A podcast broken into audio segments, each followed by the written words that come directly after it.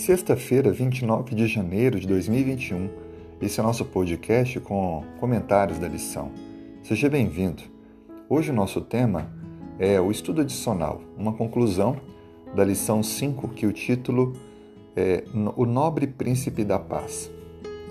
A Bíblia diz em Isaías capítulo 11, verso 6: O lobo habitará com o cordeiro e o leopardo se deitará junto ao cabrito.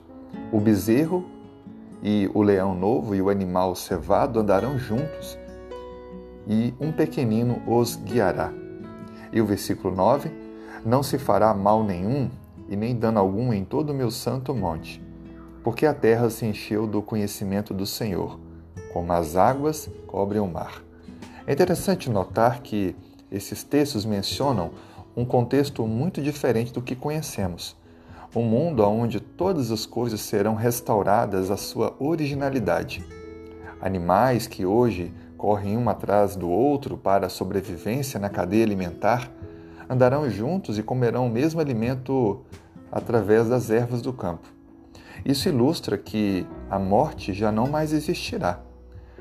E de fato, isso é o que o Messias quer fazer por mim e por você: nos dar um novo céu e uma nova terra o livro de Isaías, e é interessante lembrar que o nome Isaías significa salvação do Senhor, ele anuncia Jesus, aquele que significa o Senhor é a salvação. O ministério de Cristo foi dividido em duas etapas. A primeira etapa, ele apresenta-se como o servo que deu a vida pela humanidade. E a segunda, ele vem para resgatar aqueles que o aceitaram para viverem com ele.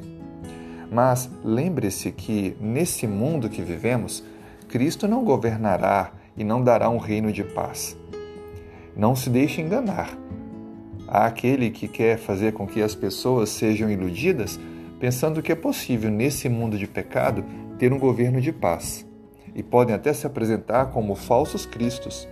Por isso, entenda: a primeira parte do ministério de Cristo já foi cumprida. Ele veio, deu sua vida na cruz, ele ressuscitou e prometeu voltar para nos buscar. Perceba, ele vai nos buscar, não ficar conosco aqui. E depois então de todas as coisas serem bem esclarecidas com respeito aos que não estarão junto de Cristo, então a Bíblia declara que o mal será destruído, os seguidores do mal, e então será feito um novo céu e uma nova terra. Aí sim, desceremos com Cristo e viveremos nesse novo lugar, onde não haverá mais cadeia alimentar e aonde reinará a paz e o governo de Cristo pela eternidade.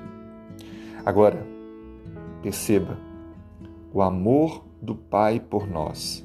Ele deu seu Filho unigênito e é nisso que consiste o amor, na entrega. A lição que fica para mim e para você hoje é: estamos dispostos a entregar a nossa vida aquilo que é mais precioso para nós nas mãos de Deus? Queremos viver a esperança de um novo céu, de uma nova terra? Faça hoje a sua decisão. Eu já fiz a minha. E que Deus te abençoe grandemente. Uma boa sexta-feira e lembre, ao pôr do sol começa o sábado. Então, antecipa dizer para você que você tenha um feliz sábado.